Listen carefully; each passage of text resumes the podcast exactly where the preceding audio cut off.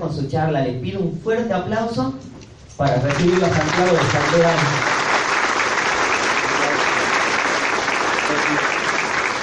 Hola, hola. ¿Lo hago sentado o lo hago parado? Como quieras. ¿Cómo eso de que desinteresado no me iban a pagar a mí? Bueno, no tiene sentido, sino bueno, gracias a todos por haber venido un sábado a la mañana por pasión al software libre. Me alegro mucho. Le quiero agradecer muchísimo al profesor Rodrigo Manresa y a Miguel por haberme invitado, darme esta posibilidad. Para mí es muy importante, no solo como usuario de software libre, sino también como alguien que se dedica a la filosofía. Este, usó la palabrita filosofía recién Miguel. Habló de la filosofía del software libre. Así que tiene sentido que haya un tipo que viene de filosofía a una jornada de informática. Porque eso, yo no soy informático, vengo del campo de la filosofía, de las humanidades, este, y me interesa trabajar filosóficamente los problemas éticos que se derivan de las problemáticas de las tecnologías digitales, básicamente. Acá en Salta hay mucha gente laburando en muchas, muchas ramas, de las ciencias sociales, la informática, ciencias exactas, pero no en filosofía. En filosofía no se trabaja mucho para pensar las tecnologías informáticas y me parece que está muy mal porque estamos en plena sociedad de la información y este, gente que no trabaje eso. Por eso yo quiero proponer un par de cositas que vengo investigando sobre ética informática. La charla se distribuyó con un título que era algo así como... ¿Alguien de casualidad lo tiene anotado? No me olvidé. No, porque ese no es el título original de lo que quería aclarar la charla creo que originalmente era hacia una ética informática, eh, software libre y cultura libre de la perspectiva de los derechos humanos. Y en largo el título. Lo cambié porque era largo y, este, me parece más concreto este. Yo voy a trabajar la ética informática, es una disciplina filosófica, aunque trabaje la informática, hay que saber algo de informática, pero es una disciplina más bien filosófica. La ética, la ética es una subrama de la filosofía. Por si no saben, digamos, casi todos hacemos ética constantemente, aunque no nos dediquemos a la filosofía. Siempre que estamos pensando en lo bueno y en lo malo de algo, en lo correcto, en lo incorrecto, en lo que debemos, o lo que no debemos, en todas las cuestiones que hay que hacer, se deben haber preguntado alguna vez si algo es correcto o incorrecto, ¿no? Supongo que sí. Bueno, ahí ya estamos haciendo ética dicho muy someramente, ¿no? Eh, la ética se encarga de eso, de la conducta del ser humano, de lo bueno, de lo malo, de lo correcto, de lo incorrecto. Entonces, una ética informática va a ser pensar cuestiones qué es lo correcto, lo incorrecto, lo bueno, lo malo, a mí me gusta más bueno o malo, eh, con lo que respecta a las tecnologías digitales. Yo lo que más, más que nada quiero presentar, no voy a presentar cada uno de los problemas que se pueden derivar de las tecnologías digitales, porque son un montón, se deben haber visto, qué la Deep Web, este, el grooming, hay un montón de cosas, ¿no? Que deben haber escuchado en medios de comunicación, sino que yo más que nada quiero tratar de explicar desde qué punto de vista me paro yo para recién poder empezar a hacer una ética informática. En filosofía es importante, este, antes de hacer nada, pensar, ¿no? Un poquito. Este, básicamente nos dedicamos a eso a pensar y después vamos a la acción. Este, más o menos delimitar desde qué punto de vista vamos a trabajar las cosas. Entonces está ahí, yo quiero hacer ética, pero quiero plantear desde qué punto de vista se lo va a hacer. ¿Qué punto de vista va a ser? Yo para hacer una ética informática voy a tomar este, elementos de la ética hacker. Estoy poniéndome mal el micrófono, ¿no? ¿O se escucha más o menos? ¿Sí? ¿Más o menos? Sí. Buenísimo me voy a, para hacer una ética informática me voy a basar en la ética hacker y en los derechos humanos. ¿no? Van a ser, trabajo yo muchos elementos, muchas cosas. Estos son los elementos que yo quisiera plantear. ¿Por qué en una jornada de software libre va a tener sentido hacia el final, cuando lo explique todo? Va a tener sentido por qué hablar de software libre, eh, de, perdón, por qué hablar de ética hacker y de derechos humanos en una jornada de software libre. Bien, me voy a justificar un poquito. Entonces pueden preguntar qué hace alguien de humanidades hablando de derechos humanos con respecto a la informática. Para justificarme, siempre que se te ocurre una idea, tenés que pensar a alguien más inteligente que vos, que lo planteó antes a la idea. Entonces, queda bien, digamos, ¿no? Richard Stallman, calculo que conocemos a Richard Stallman, si no lo conocen, es el padre de todos nosotros, el padre filosófico y técnico de todos nosotros, que conceptualizó y creó el software libre. Richard Stallman en muchas de sus charlas que pueden encontrar en YouTube, que posiblemente muchos de acá ya las vieron y se las saben de memoria, este, y en muchos escritos habla de la necesidad de pensar el software desde los derechos humanos. ¿no? Así que, si Richard Stallman lo dice, está bien, digamos. ¿no? Bien, después acá en, en, Argentina tenemos la Fundación Vía Libre, que es una fundación muy interesante que lucha por los derechos, este, los derechos digitales. Se movió mucho esta fundación en contra de la, implementación del voto electrónico. Este, está dirigida por Beatriz Busaniche y según su directora, ellos plantean las problemáticas de las tecnologías digitales desde una perspectiva de los derechos humanos. De nuevo. Otra. Hay algunos que han eh, conceptualizado al, al, software libre, a lo que hacen los programadores software libre, como una especie de hacktivismo. Hacktivismo, una palabrita muy interesante básicamente cuando se llevan a cabo este, acciones sociales, políticas y éticas, mediante las técnicas hacker, mediante la programación, se hace, se suele llamar hacktivismo. Vamos a explicar, calculo que algunos, muchos de acá ya son, saben del tema, pero por las dudas, quizás hay. Vamos a diferenciar que el hacker no es lo que escuchamos en los medios de comunicación, ¿no? Este, posiblemente muchos de acá de ustedes sean hackers este, el hacker no es, no es de por sí necesariamente un criminal informático como te lo ven en los medios de comunicación. El hacker es otra cosa.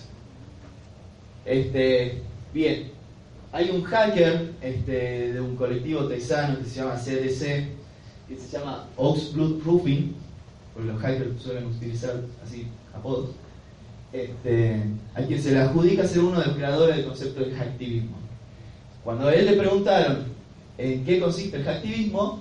Dijo lo siguiente. El hacktivismo consiste en usar la tecnología para mejorar los derechos humanos a través de los medios electrónicos. Eso como para justificar un poco por qué lo voy a trabajar desde los derechos humanos. Tiene sentido, hay gente que ya lo viene elaborando así, ¿no? Bien, pero todo esto yo lo hago, digamos, con la intención de elaborar una ética informática. Una ética informática es tanto disciplina filosófica. Los derechos humanos van a ser un elemento que yo utilice para, quisiera proponer para hacer una ética informática. Hay muchas definiciones, me encantaría si alguien sale de acá a buscar ética informática en, Google, posible, no en Google no, no busquen en Google, este, en algún otro buscador. Este, me colgué, ¿qué está diciendo? Ah, la cuestión de las definiciones de la, de la, de la ética informática. Si buscan en internet, eh, un explorador libre, este, van a encontrar muchas, muchas definiciones. Posiblemente muchos de acá ya, saben lo que es la ética informática, alguna vez leyeron, escucharon. ¿Quién sabe? Levante la mano. ¿Alguien escuchó alguna vez? Ah, buenísimo. Entonces le estoy diciendo algo nuevo. ¿Usted sí? Bien, perfecto. La mayoría entonces no sabe, mi copa, así, si digo cualquier tontera, ustedes no saben que lo estoy diciendo, entonces queda como inteligente igual. Perfecto, nadie me va a poder discutir. Hay muchas definiciones. La definición que yo elaboré humildemente es la siguiente.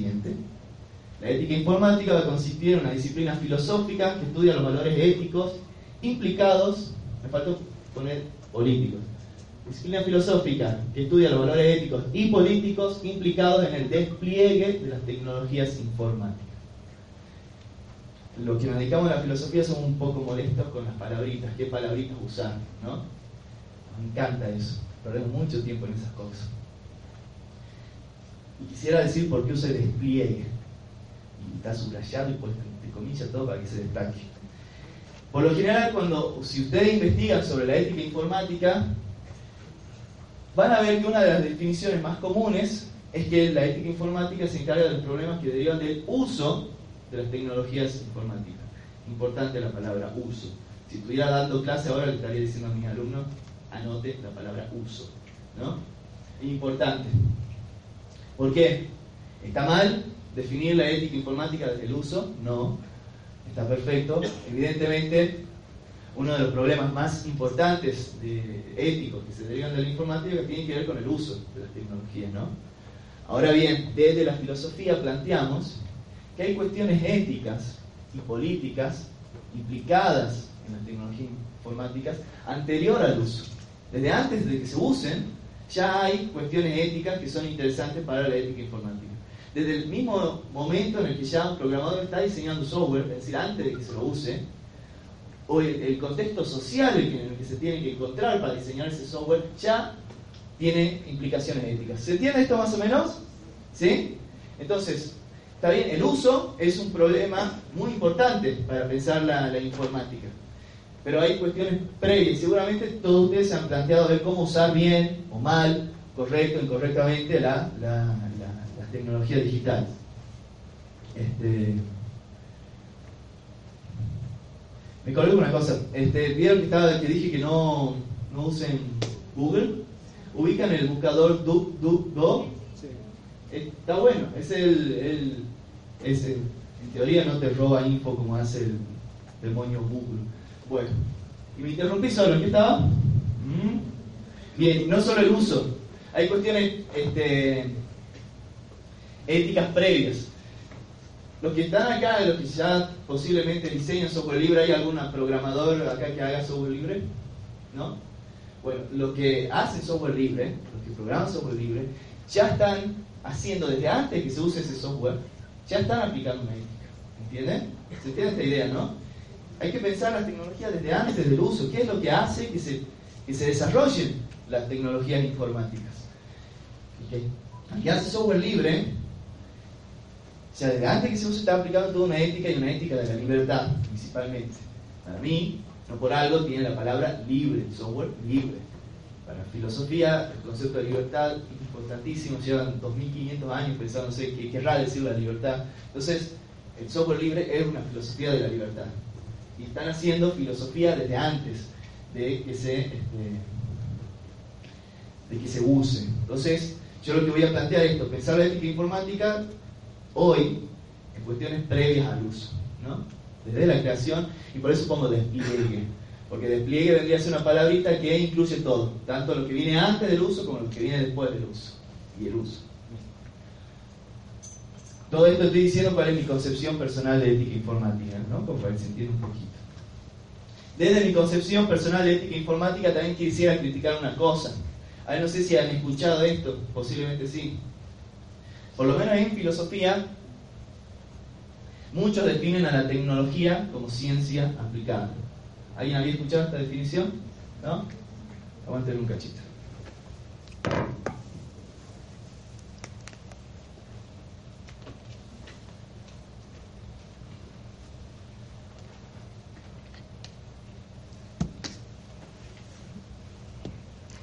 Bien. ¿Qué quiere decir esto? Muchos filósofos van a definir la tecnología como como ciencia aplicada. Este, ¿Está mal esa definición?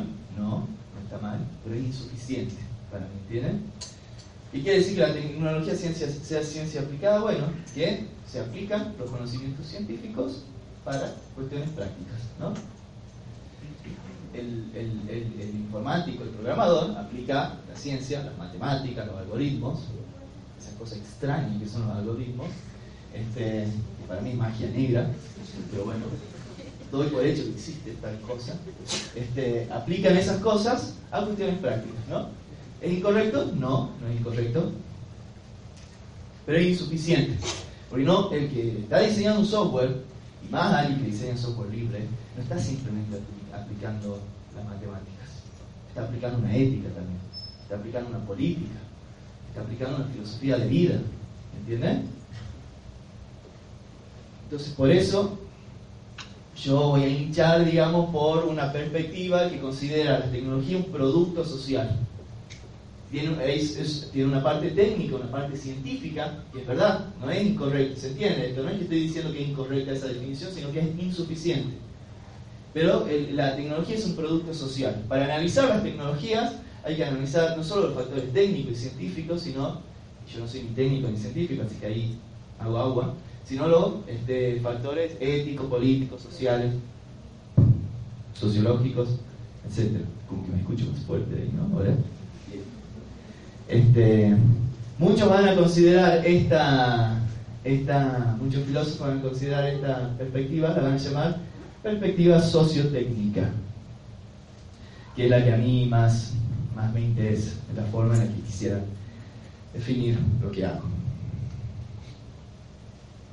Justamente por su carácter social, de la perspectiva sociotécnica, es que voy a elegir los derechos humanos.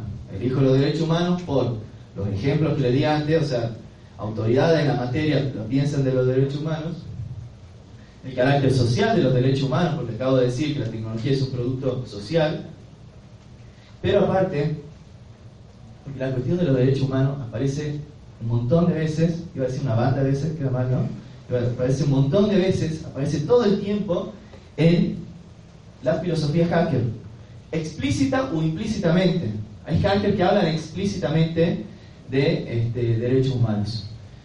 Pero está lleno, lleno de, hackers y testimonios y la filosofía hacker en, general, que yo he detectado, digamos, no quiero haber sido el único que lo detectó, digamos, pero he detectado que está implícito, está implícito los derechos humanos en la filosofía hacker. Entonces, por eso, las autoridades que hablan de los derechos humanos, este, el carácter social y cómo se encuentra en la ética hacker muy presente la cuestión de los derechos humanos. Alta compu, la de Rodrigo, ¿no? Esta es la de Rodrigo. Bien. Este, tendría, para que se entienda a dónde quiero llegar, tendría que dar muy sintéticamente un, pequeño paneo de lo que es, la historia de los derechos humanos. En la década de los 40, después de la Segunda Guerra Mundial, se hace la, este, se escribe la Declaración Universal de los Derechos Humanos. ¿Alguien ya sabía eso, más o menos? ¿Sí, no? Bien. Históricamente se considera que han habido varias generaciones de derechos humanos. ¿no? La primera generación, o sea, según qué tipo de derechos se, se, concentran, digamos, según qué tipo de, derechos este, son los más trabajados en cada, en cada generación, se van dividiendo ¿no? por generaciones. La primera generación tiene que ver con los derechos eh, civiles y políticos. Tiene que ver bastante con los derechos individuales. Esto tiene su nacimiento en la filosofía de la ilustración, en la, filosofía que derivó en la Revolución Francesa, todo eso. Este, en, los derechos del hombre que se escribieron en Estados Unidos. Eh, ¿Qué derechos hay ahí? La libertad, la seguridad, la integridad física, ¿no? ¿Se entiende? derechos individuales. Hay una segunda generación que es más de corte socialista, ¿no? más comunitario, que es la de los económicos, sociales y culturales. Este, se vino después, es una, es de un carácter más, más comunitario y como les digo ya de una filosofía más de tipo socialista. Que ahí básicamente se encarga de las condiciones básicas de vida de una comunidad, y del el acceso a, los bienes culturales y materiales. ¿no? Hay una tercera generación, que acá se discute un poquitín, porque algunos lo, llaman de una forma, otros de otra, pero básicamente, este, sintetizando, en la tercera generación están los derechos de la humanidad entera. Ve que vamos de a poco, de lo individual a lo comunitario, a la humanidad entera, en la tercera generación, de una humanidad entera como un ambiente sano, la paz, de hecho un ambiente sano, la paz, pero también la tercera generación se ha dado, uh, se ha dado eh, prestado atención a las minorías, a las minorías que no estaban siendo tenidas en cuenta específicamente en las este, generaciones anteriores, como las diferentes etnias, las mujeres, Se hizo una declaración especial, específica para las mujeres, para los derechos de mujeres, etc. ¿Por qué les cuento esto? Porque yo trabajo, trabajo no personalmente, leo sus libros, con un filósofo español que se llama Javier Bustamante Donas. Javier Bustamante Donas va a plantear justamente una cuarta generación de derechos humanos. Hasta acá creo que se entiende más o menos, o alguien quiere interrumpirme, ¿no? Creo que está siendo medio claro dentro de todo, ¿no? Claro, tampoco quiero decir cosas súper complicadas, filosóficas, no, porque no soy muy inteligente para entenderlas, tampoco las cosas muy complicadas, digamos. Este, me gusta más así. Este,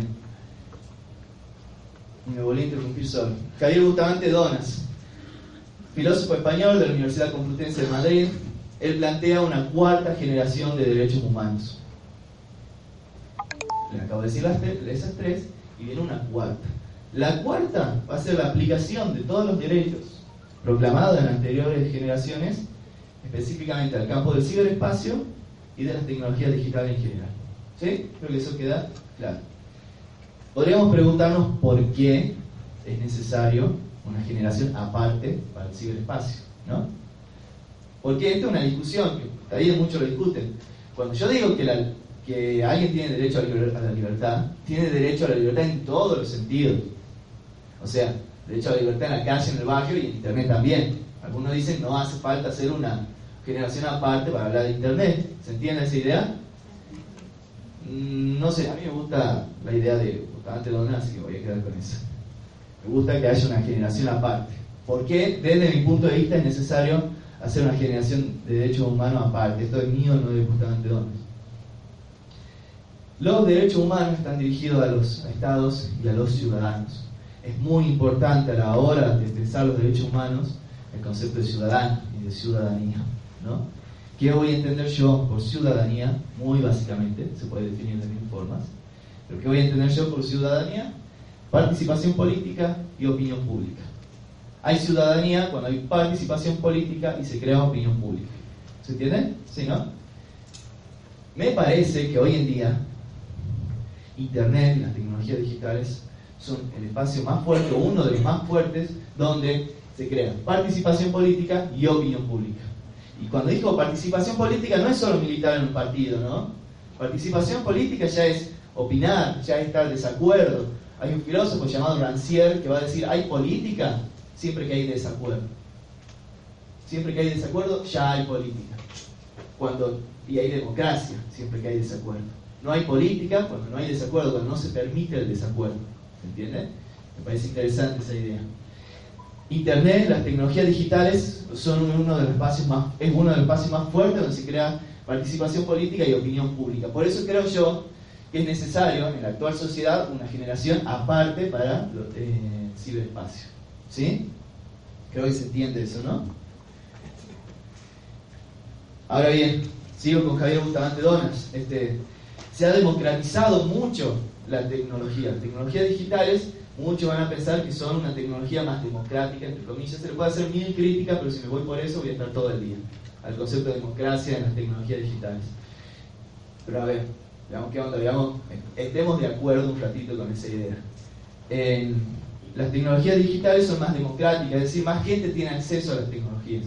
En la, en la era anterior, la era industrial, estaban los, los, los burgueses, los señores ricos, que tenían las máquinas, y ellos eran dueños de las máquinas, y, no, y el obrero no era dueño de la máquina, se entiende, ¿no? En la actual sociedad, que ya no estamos en una era industrial, estamos en una, sociedad de la información, ya tenemos acceso a todo a aparatos, no va a ser lo mismo aparato que máquinas, pero bueno, ya tenemos todo, mucho más acceso a la, a la, a la democracia, a la democracia, a la tecnología, ¿se entiende? Muchísimo más acceso, todos tenemos nuestro cómputo, pero podemos producir nuestra propia información. En la era industrial no, no podía producir cualquier ciudadano su información. La producían los medios oficiales. ¿Se entiende? Entonces eso es más democrático y va a decir este, este, Javier Bustamante Donas, y esto es lo que le jode al poder, digamos. Bueno, no lo dice así, no lo dice con esas palabras, pero básicamente se entiende. Eso es lo que le molesta a los poderosos, entre comillas. Este, la noción de poder otro concepto súper discutidísimo en, filosofía. No lo dice en un, concepto, en un sentido que lo diría Foucault, que trabaja el concepto de poder en otro sentido. Pero bueno, eso molesta mucho a las, a las, a las corporaciones, etc. Tengamos más acceso a la información, a las tecnologías. Ahora bien, esta democratización va a ser necesaria una nueva ética. Por eso tomo a Gustavo Donas porque va a hablar de una ética, ¿no? Este, él va a decir que esta nueva ética tiene una condición de posibilidad específica. ¿Qué quiere decir condición de posibilidad? Es, un conceptito que se utiliza mucho en filosofía, parece complicado, pero una pavada. ¿Qué quiere decir condición de posibilidad? Lo que es necesario. ¿Qué se necesita para que exista esa nueva ética? Para que se lleve a cabo esa nueva ética, ¿se entiende? ¿Qué es necesario para esa nueva ética? Eso quiere decir condición de posibilidad. ¿Cuál es la condición de posibilidad de esta nueva ética? La libertad de expresión y el libre acceso a la información. Eso van a ser los derechos fundamentales de, esa, de esta cuarta generación. ¿Se entiende? A ver, ¿por qué en, la sociedad, en, nuestra sociedad actual, hablando de las tecnologías digitales, se va a, dar tanta importancia a la expresión y, este, y a la información? Este, ¿Por qué? Esto también lo pienso yo, no es específicamente así Bustamante Donas. Expresión me parece que es bastante obvio. Si no fuera por la tecnología digital e internet no podríamos expresarnos de la forma que nos expresamos. ¿Alguien se enteró, se enteró por formato físico de esta charla de hoy? Físico, todo es físico, todo es físico. ¿Por en papel? Internet también es físico, es una discusión filosófica. Este, ¿Alguien se enteró por papel? ¿Están enterados por internet? ¿Se enteraron por internet? Bien. O no, y si no se enteraban por internet, no lo discutan, así no va a arruinar el argumento. No, todo bien, todo bien. Eh, entonces la expresión es fundamental, la expresión ha cambiado completamente gracias a la tecnología digital. Nos expresamos de una manera diferente. No es lo mismo expresarse antes de las redes sociales que después de las redes sociales. Hay toda una lógica nueva de la expresión. ¿Y por qué el acceso a la información? Porque esta palabrita, información, que una palabrita complicadísima para la filosofía, nosotros lo utilizamos día a día, a la palabra información, pero se han escrito libros de cientos y hasta miles de páginas sobre el concepto de información. Libros que no he leído todos, obviamente. Así que no, no voy a profundizar en eso. Pero ¿por qué es importante la libertad de información, el libre acceso a la información? Creo yo me dirán ustedes si están de acuerdo, si es que me están prestando atención y no están fingiendo eh, mirarme y yo estoy hablando solo en realidad. Este, me parece que lo, específico de las tecnologías digitales, la tecnología informática, la diferencia de cualquier otro tipo de tecnología, la tecnología de la era industrial, por ejemplo, es que procesan flujos de información. ¿Se entiende? No todas las tecnologías procesan flujos de información. Entonces, y no por nada nuestra actual sociedad, en base a estas tecnologías, se la llama sociedad de la información. ¿Han escuchado esa expresión, sociedad de la información, para nuestra actual sociedad? Sí, la deben escuchar. Entonces, por eso me parece, esta es una definición ontológica, es una palabra complicada, parece complicada, pero no, lo es tanto, de, la filosofía, es la definición personal que tengo de tecnología. La, la señorita sabe. Bien. Este, humilde concepción de tecnologías digitales en eso. Por eso va a ser importante la información y la expresión. Ahora bien, todo esto que estamos diciendo, esto que está planteando este, Javier Bustamante Donas, y, yo, ¿hay un gato? Sí, sí, Bueno, tengo público humano y animal. Está bueno. No, no, no sabes qué bueno sacó yo.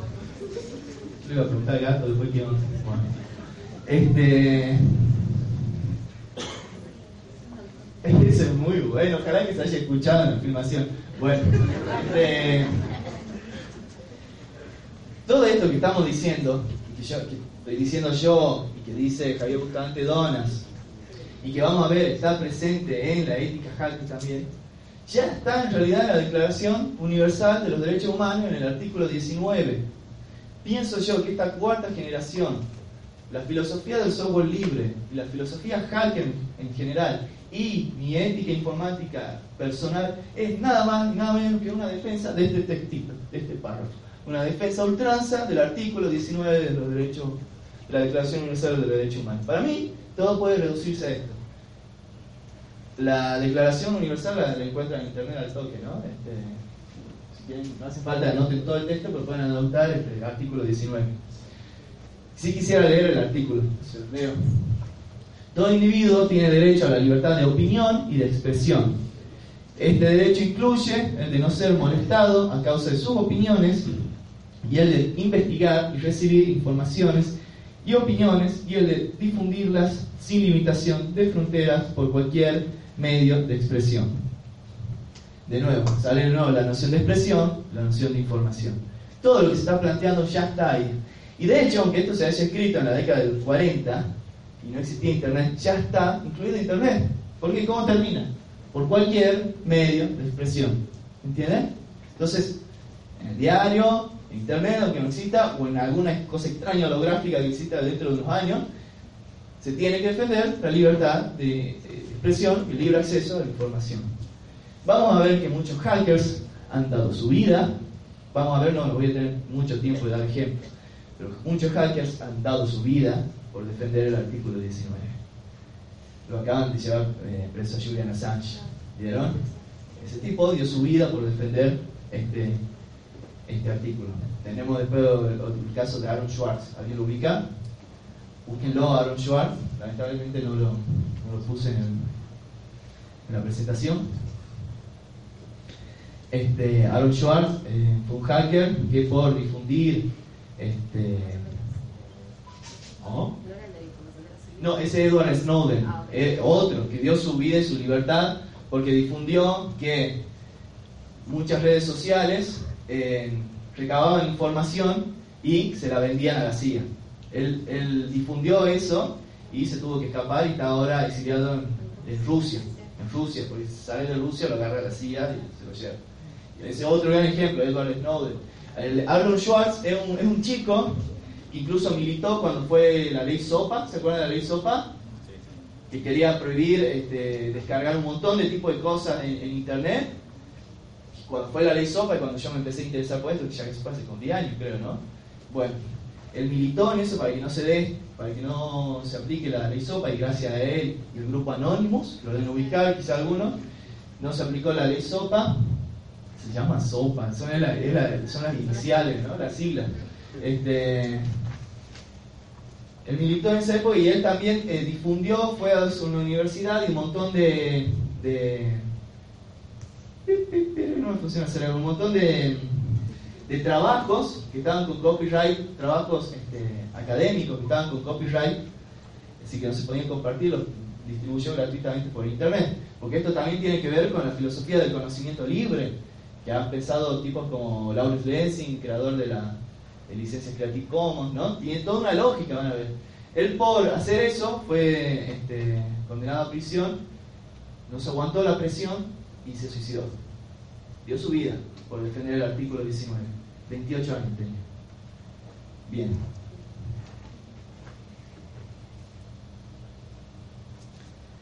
Ética hacker. El otro elemento eh, que yo tomo para mi humilde ética informática, y como les estoy diciendo, ya está implícito, todo lo que estamos eh, hablando está implícito en, en los testimonios de, de, de, de los hackers y, los que han investigado sobre ética hacker. Esta diferenciación, ¿alguien la conocía? Hacker y hackers. Más o menos. En los medios de comunicación se le suele llamar hacker a cualquier pirata informático. No, mal, error. Este, cualquier entusiasta de la programación, cualquier programador, este, ya puede considerarse un hacker. Los, eh, los criminales informáticos son crackers son crackers, hay que diferenciar. Entonces, cuando yo hablo de la filosofía hacker, no estoy hablando de la filosofía de unos chabones que eh, cometen crímenes mediante la computadora. ¿Se entiende, no? Ya lo deben saber muchos de acá, pero por las dudas lo quería dejar aclarado. Una vez aclarando esto, este es un libro muy copado de un filósofo eh, finlandés eh, llamado Pekka Himanen, así se llaman en Finlandia las personas tiene ese nombre, un libro que se llama La ética hacker y el espíritu de la era de la información, que le investiga muchísimo toda la cultura y la filosofía hacker, ¿no? Lo trata desde la filosofía, porque se trata desde la sociología, los mismos hackers escriben constantemente sobre sí mismos y son los mejores que hablan sobre la cultura hacker, son los hackers.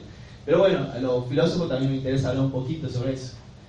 Y este, él extrae un principio ético este, fundamental del Jargon File. El Jargon File es este, un diccionario hacker comunitaria hecho comunitariamente en Internet. Comunitariamente, la lógica hacker es la lógica de la comunidad. Eso está bueno decirlo. la lógica hacker, la ética hacker, elimina el individualismo, se hace todo colectivamente. El, sistema operativo que amamos nosotros, que es Linux, GNU Linux, tendría esta alma y me estaría decapitando, este, fue eh, diseñado colectivamente. Sí, hubieron un par de genios que tiraron la idea, pero se, se diseña y se sigue diseñando colectivamente. ¿Están de acuerdo conmigo en eso? ¿Sí? Y ya me, perdí de nuevo. Ah, bueno, estaba por decir cuál. Él, saca uno de los principales principios hackers, ¿no? En base de este diccionario online, el Jargon 5. Lo voy a leer. Los hackers creen que poner en común la información constituye un extraordinario bien y que además para ello es un deber de naturaleza ética compartir su competencia y pericia, elaborando software gratuito y facilitando el acceso a la información y a los recursos de computación siempre que ello sea posible.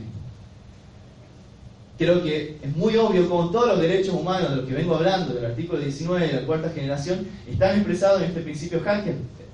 Sí, principio hacker que está sacado de un diccionario hacker hecho por hackers en Internet la cuestión del acceso a la información, poner en, común la información como un bien, como un principio ético.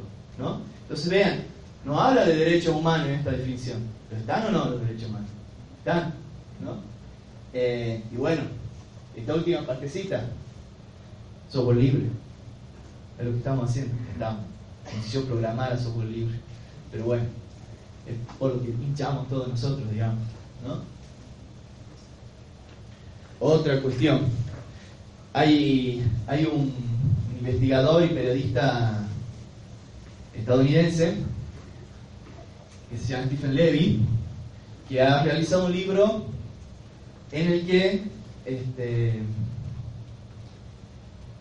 se cree que ahí se, creó el, concepto de ética hacker. Se cree que él, él creó ese concepto investigando la cultura hacker de los primeros hackers del MIT, ¿no? Tienen que conocer el MIT, o MIT, si prefieren decirlo así, ¿no? Yo lo digo MIT, este libro se llama Hacker Heroes of the Computer Revolution, así se llama el libro de Stephen Levy.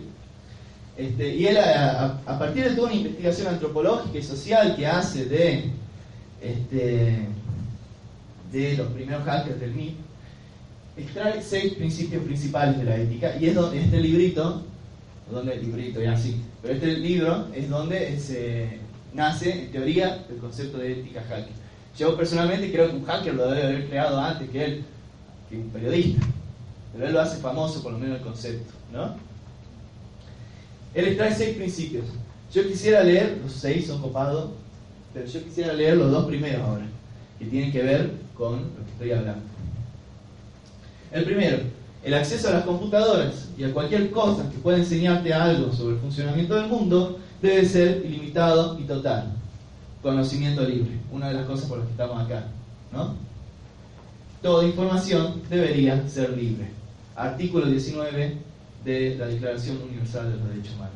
¿Ven cómo los hackers, aunque no hablen de derechos humanos, están defendiendo los derechos humanos? Que es lo que quiero que quede claro, a veces explícitamente y a veces implícitamente. Pero los derechos humanos están en la cultura hacker. Les recomiendo el libro, eh, eh, no se consigue en español, eh, pero pueden descargarlo y si les interesa, solo hay, solo un capítulo que se dedica a la ética hacker, está en inglés y que habla de estos seis principios. Vuelvo a Javier Bustamante Donas, ya como para ir redondeando la cuestión. Este, y vuelvo al concepto de ciudadanía. Les decía que la noción de ciudadanía es muy importante para los de pensar los derechos humanos. ¿no? Él va a proponer que tenemos que llevar a cabo, para que se cumplan estos derechos humanos, una hiperciudadanía. Al contrario de llevar a cabo una hipo-ciudadanía. O sea, hiper, como que más, más powerful, hipo, menos. ¿no? Este, hiper. ¿Y qué sería una hipo-ciudadanía con respecto a la cuarta generación de los derechos humanos? Desperdiciar las potencias sociales de las tecnologías eh, digitales. ¿Se entiende? Desperdiciarla, usarla para cosas únicamente banales. Se puede usar para todo lo que quieran, pero no usarla solamente para cuestiones banales. ¿Se entiende? Entonces él va a proponer este, eh, que para llevar a cabo esta cuarta generación de derechos humanos se, se lleva a cabo una hiperciudadanía que va a ser potenciar al máximo el carácter social y ético de las tecnologías eh, digitales. Coherencia con mi humilde filosofía de la tecnología. La tecnología no es un, objeto, un producto meramente científico, un producto principalmente ético, social, político. ¿no? Un hacker, cuando está programando, más un hacker del software libre, ya está haciendo política. ¿no? Ya está haciendo política. Ya está haciendo política. Bien, una de las cuestiones que va a proponer Javier Bustamante Donas para que se lleve a cabo una cuarta generación de derechos humanos es la apropiación social de la tecnología. ¿no? Darle una importancia social, no meramente técnica. ¿Se entiende eso, no? Este, hay, acá hay gente que no, no son técnicos, ¿no? Hay, hay, algunos que no son programadores, igual que yo. Igual estamos interesados por eso. ¿Por qué es? Porque tiene un carácter social, ¿se entiende? Y cuando leía esto, lo de la apropiación social de la tecnología, me acordaba de Tim Berners-Lee. ¿Quién ubica quién es Tim Berners-Lee? Tim Berners-Lee es el creador de la red, tal cual como la conocemos. O sea, no es, que él inventó todo Internet. Un, un kilómetro, una larga historia, ¿no? Pero la forma en la que funciona hoy, tal cual como la conocemos, la red, la diseñó él, tipo solo, que trabajaba en el CERN, en los años 90, ¿no? Él creó la red tal cual como, creo que ubican todos la red, ¿no? Tal cual como la, la, conocemos hoy en día, él la diseñó. Y Tim Berners-Lee decía lo siguiente de su invento, para mí es fundamental. Tim Berners-Lee, otro gran representante de la cultura hacker, que ya no hablando estrictamente de la libertad de la información eh, del artículo 19, pero sí hablando del derecho de la apropiación social de la tecnología, es otro que también está, desde otro punto de vista, respetando los derechos humanos, luchando por los derechos humanos de las tecnologías digitales. ¿sí? Tim Berners-Lee dijo lo siguiente, un texto conocido, lo voy a leer. La red es una creación, es de su propio invento, dijo esto, ¿no? Así que si lo dice él, hay que respetarlo, digamos. La red es una creación individual más social que técnica. La diseñé para que tuviera un efecto social, ayudar a la gente a trabajar junta y no como un juguete técnico. La meta última de la red de redes es apoyar y mejorar la interrelación de nuestra existencia en el mundo. Cosa que evidentemente ha logrado el tipo. ¿no? Vean, un gran técnico, un gran científico, ¿En qué términos habla de su, de su creación? ¿En términos meramente técnico y científico? No, en términos sociales. Creación, digamos, más social que técnica. Él está en coherencia conmigo, conmigo, como si me conociera a mí. Estamos en coherencia, estamos en la misma sintonía, digamos, ¿no? La tecnología tiene un carácter principalmente social, ético. ¿Se entiende por qué importa esto para hacer una ética informática, no? Como que hoy no le voy a plantear ningún problema de la ética informática, ningún problema de la ética informática, sino que lo estoy planteando cuál es el punto de vista que a mí me sirve para trabajar y me encantaría que lo copien. Si alguien quiere empezar a trabajar cuestiones de ética informática desde estos puntos de vista, me encantaría y me haría muy feliz porque yo hago esto para que me copien, básicamente. Otro grosso representante de la, de la cultura hacker, John Perry Barlow. ¿Alguien lo, había, lo escuchó alguna vez? ¿no? John Perry Barlow, él, técnicamente no era hacker, no era informático, pero fue un gran representante de la, de la, de la ética, de la ética hacker, porque era un activista por los derechos digitales. John Perry Barlow escribió la Declaración de Independencia del Ciberespacio. Se considera que en este texto es donde se acuña el concepto del ciberespacio para hablar de Internet. Él lo acuña, ¿entienden? Él en realidad lo saca de un libro de ciencia ficción, poco viejo, que se llama Neuromante, de un escritor llamado William Gibson.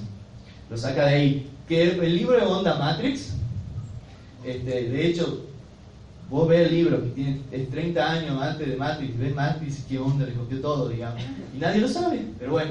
En, ese libro, la Matrix, se llama ciberespacio, ¿entiendes? Entonces, este, John Perry que era un gran lector, cuando escribió esta declaración de independencia, no tenía un nombre específico este lugar, este espacio al que él le, declarada la independencia, utilizó el concepto de ciberespacio sacado de esa novela. Y hoy en día todos hablamos de ciberespacio en esos términos. Se murió hace poquito, John Perry Barlow. Este libro está en libro, no es un libro, es un texto de cuatro carillas, así que vale lo lean, digamos, lo encuentran, lo encuentran en internet al toque, está en español y en inglés. La única traducción en español que, que hay es bastante mala. Así que si saben leer inglés, les recomiendo leerlo en inglés, pero igual si no saben, tranquilamente pueden leer la, la, traducción en español.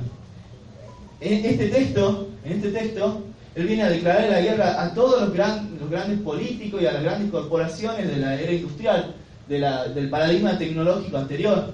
¿Entienden? Él viene a decir, ustedes no se pueden meter acá. El ciberespacio es nuestro espacio. Y acá tenemos libertad y acá vamos a hacer lo que queremos. Ustedes que gobernaron el mundo siempre no se van a meter acá con nosotros. Era la idea.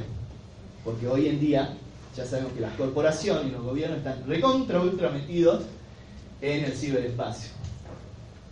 Todo mal. Pero la idea de derribarlo fue que no pase eso y podríamos luchar, ¿no? Para que no pase eso desde nuestro pequeño espacio. Y bueno, para ir terminando, Javier Bustamante Donas incluye entre los cuatro, en la cuarta generación de derechos humanos, el software libre y la cultura libre. Y creo que ya no necesita explicación. Si yo le hubiese dicho al principio de la charla que Javier Bustamante Donas pone al software libre a la cultura libre entre los derechos humanos de cuarta generación, no se hubiese entendido. Yo creo que ahora, después de todo lo que dije, después de demostrar cómo los derechos humanos están implícitos en la filosofía del software libre, que es una filosofía hacker, ya no hace falta explicar por qué para este, Javier Bustamante Donas el software libre es un derecho humano. Lo que estamos haciendo hoy acá, aunque no lo creamos, es luchar por los derechos humanos, el artículo 19 principalmente. Bien, si a alguien le interesa, eh, eh, las cuestiones eh, de la relación entre filosofía y tecnología, ética informática y todo eso, y le interesa leer textos míos o escuchar algún par de podcasts de, del programa de radio para internet sobre estos temas, si a alguien le interesa puede visitar mi blog desvíodigitales.blogspot.com Y bueno, creo que eso es todo. Muchas gracias.